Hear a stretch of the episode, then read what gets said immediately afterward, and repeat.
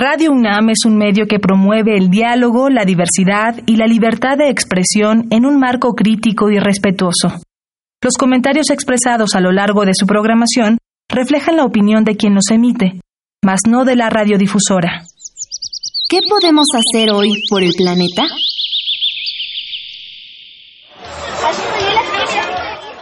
Frutas y verduras sin bolsas de plástico. Los mexicanos tiran alrededor de 8 mil millones de bolsas de plástico y la Ciudad de México está en el top 5 de ciudades más contaminadas por bolsas en el mundo. Habitare Hola queridos ecófilos, bienvenidos a Habitare, Agenda Ambiental Inaplazable. Les saluda Mariana Vega y me encuentro como siempre con la doctora Clementina Equiwa. Hola Mariana, qué gusto estar de vuelta por aquí. El día de hoy el tema que tenemos es uno muy interesante. Se trata del proyecto Usumacinta, Suelos y Ganadería en el Trópico Mexicano. ¿Quién nos acompaña el día de hoy, Clementina? Pues el día de hoy tenemos el gusto de tener con nosotros al doctor Julio Campo. Él es investigador del Instituto de Ecología de la UNAM, quien hizo su licenciatura en biología en la Universidad de la República de Uruguay. Luego se vino acá a México y aquí estudió su doctorado y bueno, ya lo tenemos aquí de planta. Se enamoró de este país y ya no se pudo ir. Qué bueno que regresó. Exacto, aquí lo tenemos y es un gusto que nos acompañe y esperamos que todos disfruten esta entrevista. Bienvenido, doctor Julio Campo. Buenas tardes, me da mucho gusto eh, poder compartir un momento con ustedes. Les agradezco la invitación. Pues iniciamos. Bienvenidos a Vitare, Agenda Ambiental Inaplazable. El Instituto de Ecología de la UNAM y Radio UNAM presentan. Toma segundos destruir lo que ha crecido en años. Toma horas devastar lo que se ha formado en siglos. Tomar acciones para rescatar nuestro ambiente solo requiere un cambio de conciencia. Habitare. Agenda Ambiental Inaplazable ciencia, acciones y reacciones para rescatar nuestro planeta. Nuestra, casa.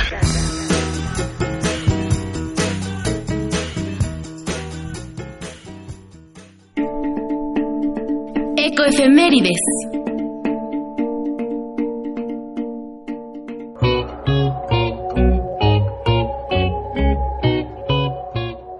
12 de junio, Día Mundial de la Descontaminación Acústica.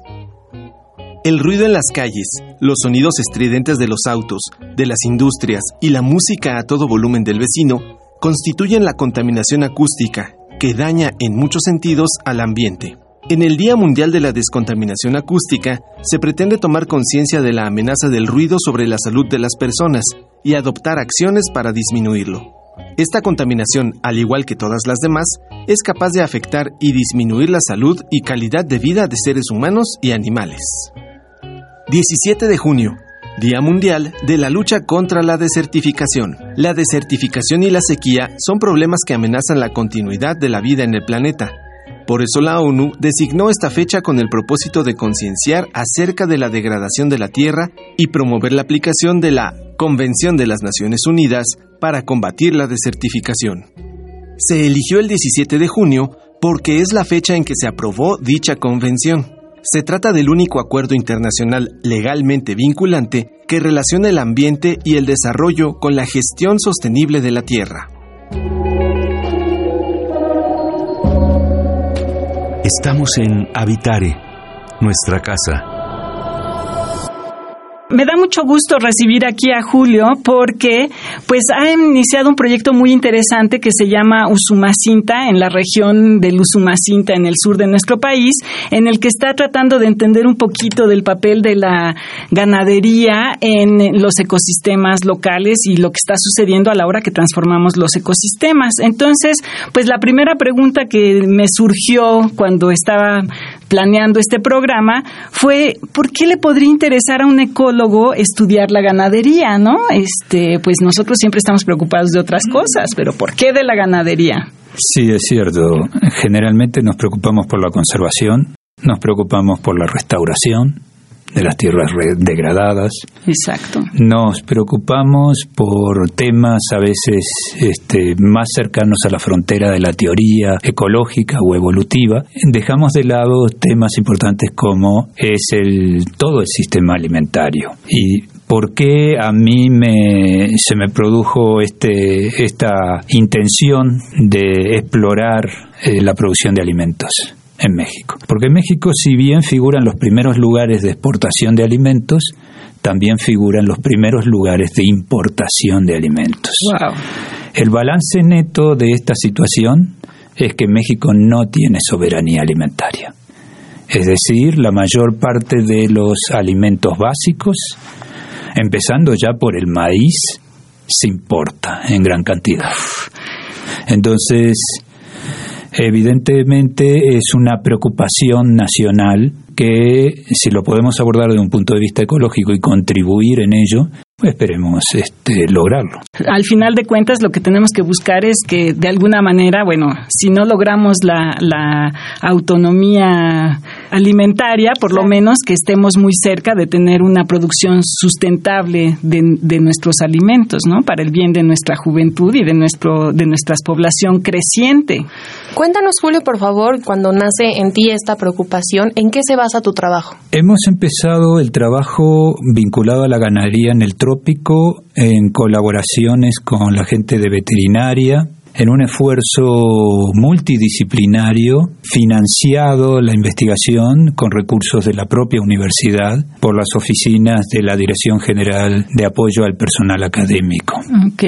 En ese caso abordamos los sistemas de producción ganadero en los estados de Yucatán y Veracruz. En general, una de las cuestiones que más le preocupa a nuestro laboratorio, es decir, que nos preocupa, es la vulnerabilidad de los sistemas productivos. No solamente la sostenibilidad en términos de cómo se realiza la práctica hoy en día, sino ¿Cómo podríamos asegurar la práctica en el futuro, donde sabemos que va a haber un escenario ¿sí? desde el punto de vista climático totalmente distinto al actual. Claro, y el problema que surge también con esta, eh, esta producción, este sistema de producción, es que es muy diferente dependiendo de la región de nuestro país, ¿no? En, en el norte tenemos años, décadas, yo no sé si incluso cientos de años produciendo carne, como en Sonora. Además con una fama mundial. Con una fama mundial, exactamente.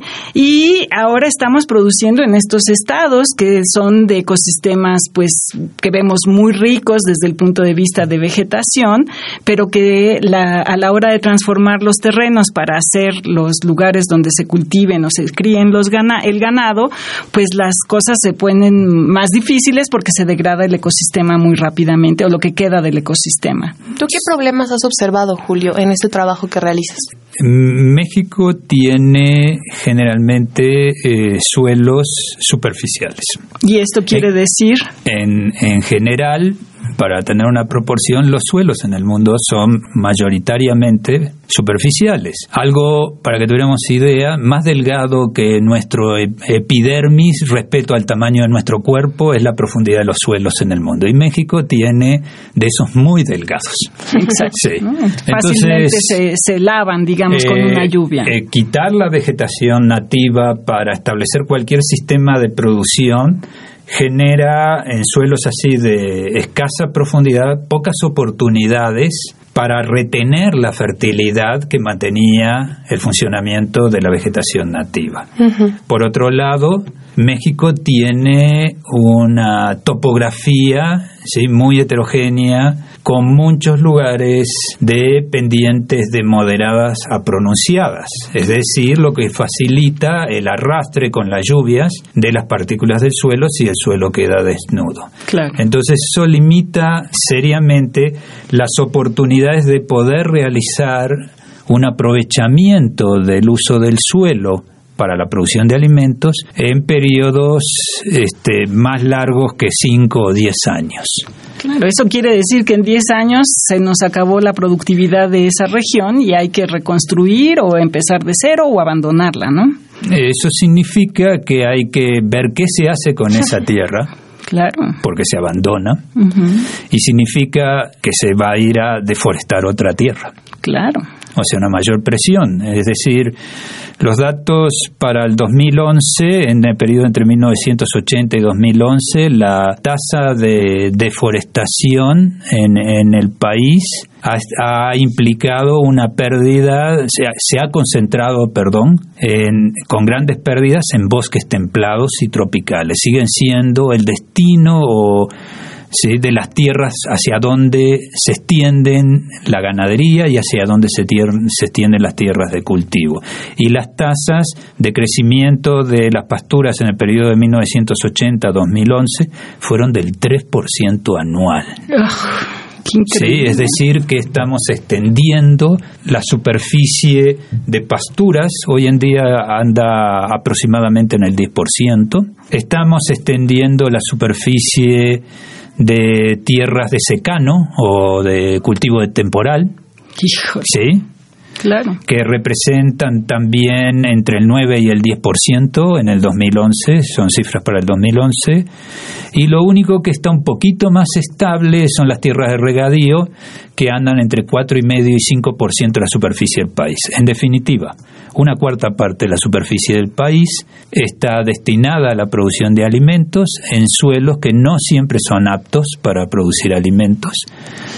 Y si me permiten, aunque mi intervención fue un poco larga, quisiera aprovechar para decirles que las proyecciones para 2050 y 2100, si seguimos este, esta, tendencia. esta tendencia, implicaría que en vez de tener el 25% de las tierras destinadas a la producción de alimentos, tenemos, de acuerdo a los modelos, tendríamos un 40% de la superficie de México destinada a la producción de alimentos, un país que es mega diverso. Claro, ¿no? Es, es, es realmente de preocupar, sobre todo que si seguimos extendiéndonos y dejando atrás un espacio inutilizable, bueno, pues va a llegar un momento que no podamos movernos a ningún lado más, ¿no? Entonces, pues sí, sí hay manera de hacer de solucionar este problema y el primero de ellos es entenderlo, estudiarlo, que eso es un poquito de lo que nos va a platicar Julio con su proyecto. Por supuesto, yo, yo, me quedé impactada con lo que estás diciendo, Julio. Yo creo que todos los ecófilos que también nos están escuchando, pues vamos formando una idea de la gravedad del problema, ya nos platicarás más adelante. Vamos a hacer una pequeña pausa para escuchar esta cápsula de Mujeres en el Campo. Sigan con nosotros en Habitare, Agenda Ambiental Inaplazable. Mujeres en el Campo.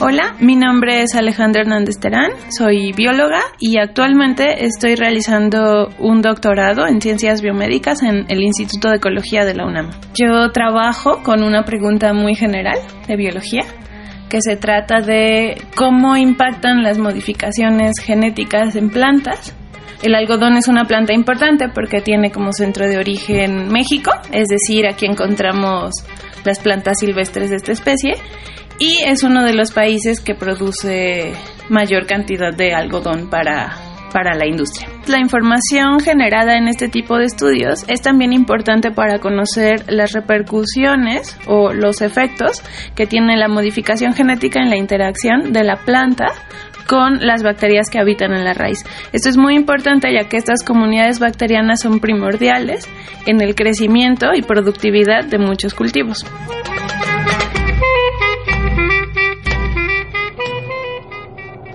Estamos en Habitare, nuestra casa. Gracias por seguir con nosotros en Habitare, Agenda Ambiental Inaplazable. Yo soy Mariana Vega y me encuentro con la doctora Clementina Equiwa y nuestro invitado del día de hoy, el doctor Julio Campo. Estamos hablando acerca de suelos y ganadería en el trópico mexicano con un proyecto muy interesante que tiene nuestro invitado y de lo que hemos hablado es acerca de cómo está constituido este, este problema de la ganadería y bueno, yo lo que pensaba ahora, Julio, es que México es un país en donde comemos carne. Nuestros ecófilos no nos dejarán mentir, hay carne por todos lados. Entonces, ¿de dónde viene este, este problema? Y más importante aún, ¿solo ocurre en México por los carnívoros? El, consumo de carne y la tendencia que estamos observando y proyectando en México de una presión de deforestación para extender los sistemas agropecuarios es un fenómeno global donde hay un corrimiento que se produce en el trópico para exportar y alimentar, ¿sí? A Europa, claro. para alimentar a los países emergentes, de las economías emergentes, donde ha surgido una gran población que no tenía acceso a determinados recursos alimenticios porque eran más caros como en la carne Pues no había y que afortunadamente sí eh, hoy en día tienen esa oportunidad Claro. sí entonces eso genera una una gran presión sobre la tierra por otro lado eh, este en el en Europa y en parte en Estados Unidos la gente no quiere ya trabajar la tierra Claro. Claro, es más fácil en otras zonas. exactamente Además, los millennials se están dedicando a otras cosas que no es ir a trabajar la tierra, ¿estamos de acuerdo? Sí, sí, sí. También. Pero también hay una vuelta en ese tema, hay una vuelta al campo que se da en, en México, que se da en grandes, no solo en México, sino en Latinoamérica, y que hasta se da en Europa, por ejemplo, donde empiezan los productos de calidad. Claro. Es decir, la gente que de que tiene una ascendencia familiar vinculada al campo y que tiene un predio de campo y entonces en vez de producir, si es España, en vez de producir vinos a gran cantidad, es decir, caldos en cantidad y de baja calidad, producen pequeñas cantidades en pequeñas huertas, en pequeños viñedos, pero priman la calidad del Claro, producto. y los venden más caros, por Sí. supuesto. Cuéntanos un pro- poquito de tu proyecto en el río Usumacinta, Julio, para que tengamos una idea de qué es lo que hace un biólogo en, en este tipo de trabajo. Bien, el, el, el proyecto del río Sumacinta es un proyecto que en el que participan 18 instituciones. ¿Sí? Es un proyecto que no solamente es multidisciplinario, sino que es interdisciplinario y a pesar de su carácter de interdisciplinario tiene una cabeza que coordina que es la maestra Julia Carabias. Muy bien. Sí, entonces están eh, definidos módulos. A nosotros nos toca el módulo vinculado a la fertilidad de los suelos y oportunidades para sistemas productivos en un área que concentra una gran biodiversidad. ¿sí? Tiene numerosas reservas, ¿sí? tiene sitios, entre esas reservas tiene sitios muy ricos en especies, entonces desde un gran valor desde el punto de vista del patrimonio natural, Claro. pero también hay necesidad de producir. Claro. ¿sí? No todos pueden establecer sistemas de ecoturismo, Porque muchos se vuelcan a esa actividad y conservan, ¿no? Ayudan a la conservación de áreas, pero no todos pueden hacer lo mismo. Y hay una tradición, ¿sí? Ganadera. Hay una tradición ganadera y existe además en esa en la región de la subcuenca mexicana de- del Usumacinta un río internacional por cierto. Sí, porque lo compartimos Sí, con la Guatemala. mayoría está fuera de México está en Guatemala de su cuenca. Sí. Existe eh, sistemas de producción ganadera bajo diferentes este, sistemas de organización social. Primero. Y existe además de esa diversidad existe una diversidad de condiciones de suelos y una diversidad de clima entonces, entre ahí se conjugan oportunidades de diferentes formas de organización para la producción, ¿sí? históricas. Hay mayas que son históricos de ahí, hay Claro. mayas que han llegado ahí facilitados por políticas anteriores de, mejor dicho, de gobiernos anteriores, y hay gente que no es maya y ha llegado ahí, y todos tienen organizaciones sociales muy diferentes, es decir, es una matriz muy compleja. Entonces, no solamente en términos de diversidad biológica, sino culturalmente. Y es una matriz muy compleja desde el punto de vista del ambiente físico. ¿sí? Nosotros en particular eh, estamos, eh, caracterizamos los sistemas de producción ganaderos eh, y exploramos y continuamos explorando la vulnerabilidad de esos sistemas ganaderos a el cambio global en el clima. Sí. Qué, complejo, porque además hay que recordar, los psicófilos que nos escuchan, que estos son procesos de años, tanto el deterioro que se da como las investigaciones que, que hace usted, doctor Julio Campo. Vamos a hacer otra pequeña pausa para escuchar la cápsula de la biodiversidad y yo y seguimos en Habitare, Agenda Ambiental Inaplazable. La biodiversidad y yo.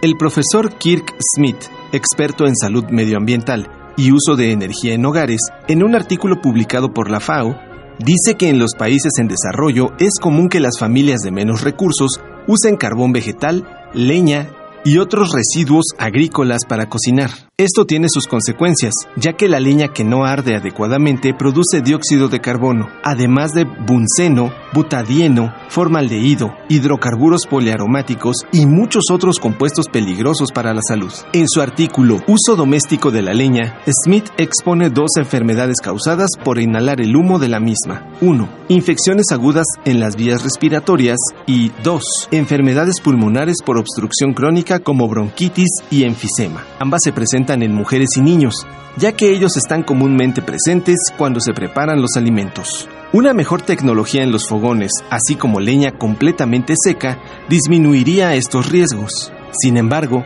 en las zonas rurales, cambiar la leña por gas natural implica un gasto que estas familias no pueden solventar. Así que esta señal es también un indicador de desigualdad. Por ello, es necesario reducir la exposición al humo por leña.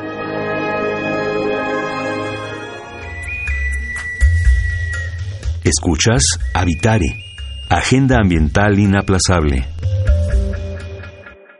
Gracias por seguir con nosotros en Habitare, Agenda Ambiental Inaplazable. Bien dicen que a todo se acostumbra el cuerpo, menos a no comer. Y entonces la solución jamás sería que cortemos la carne y que ya todos nos de, pues alimentemos del aire y del sol, como si, a veces se dice, ¿no?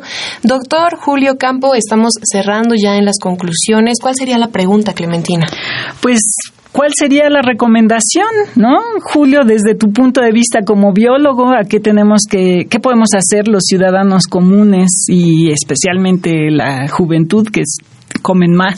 Ya dinos cómo frenamos esto. ¿Qué podemos hacer para contribuir? Claro. Eh, primero que nada, desde el punto de vista de la producción de alimentos, o sea, técnico, hay que buscar lo que ahora llamamos intensificación sostenible, es decir, intensificar la producción de alimentos, es decir, aumentar la producción de alimentos para disminuir la presión sobre las áreas naturales, pero cuidando los costos ambientales, para decir. Eh, ¿Qué podemos hacer?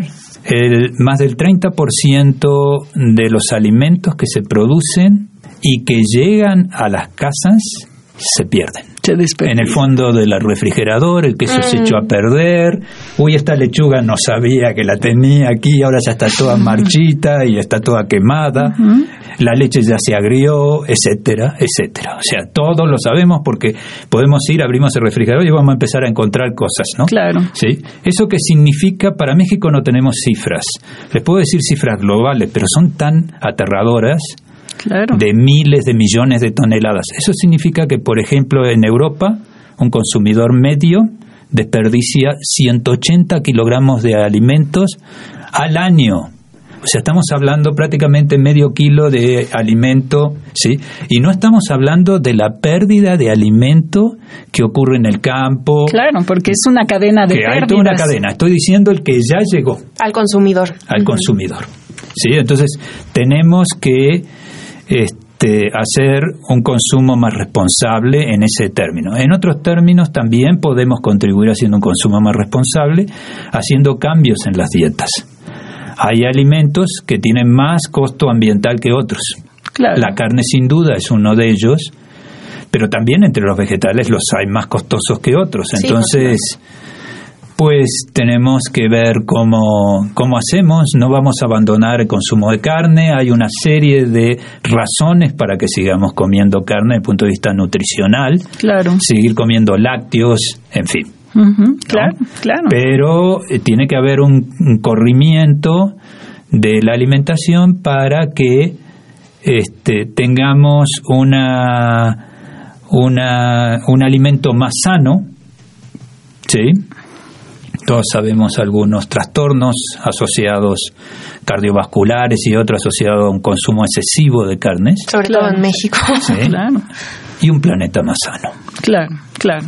Pues sí. abandonar esta idea que yo recuerdo desde pequeña te decía, no lo desperdicies porque hay un niño en África y nos parecía lejano, ¿no? Que lo necesita y no lo tiene. Pues ya nos está diciendo Julio que en unos cuantos años, querramos que no, podría suceder con nosotros, ya no tenerlo.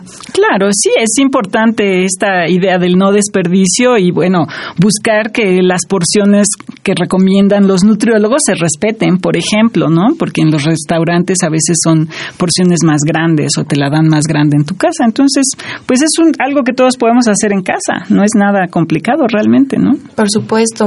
Y Julio, tú mencionabas que el, este proyecto de Usumacinta, Suelos y Ganadería en el Trópico Mexicano, es un esfuerzo multidisciplinario. ¿Qué otras disciplinas se suman a este trabajo? Bueno, hay geógrafos, sociólogos, antropólogos, ¿sí? Porque el, el concepto que trae este proyecto es que para hacer la gestión de un área, ¿sí? Hay que tener un enfoque ¿sí? interdisciplinario e inclusive hay que tener una etapa transdisciplinaria. Claro. ¿Qué significa esto? La participación, ¿sí? de los que viven en el, en el espacio. Claro, de ellos también. Es, es, es, una pregunta que queda en el aire, ¿no? ¿Cómo puedes hacer para involucrar a los productores, que son los que al final de cuentas tienen que hacer el trabajo en el lugar? Por supuesto. Pues bueno, se nos ha terminado el tiempo, lamentablemente.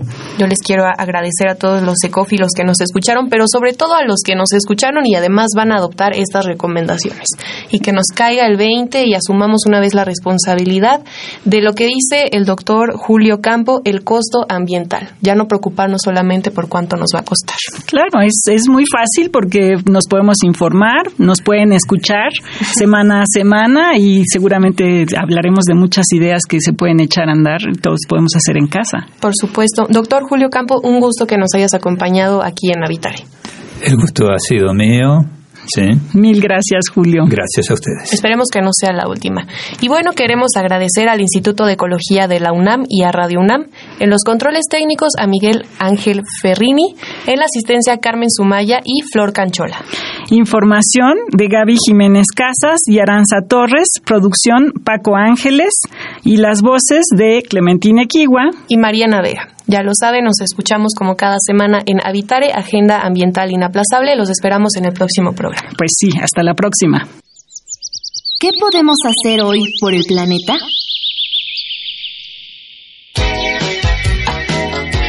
Inspira a alguien más. Las estrategias de concientización pública pueden incluir una amplia gama de actividades diseñadas para persuadir. Estas estrategias pueden enfocarse no solo en la reutilización y reciclaje de recursos, sino también en fomentar el uso responsable y disminución de la producción de residuos y basura. Transmite el mensaje de que pequeñas acciones pueden hacer una gran diferencia.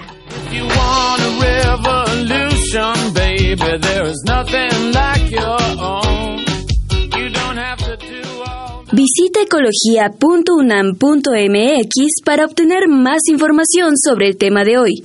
Y si quieres escuchar todas nuestras emisiones, entra a radiopodcast.unam.mx. Radio UNAM y el Instituto de Ecología de la UNAM presentaron Habitare, Agenda Ambiental Inaplazable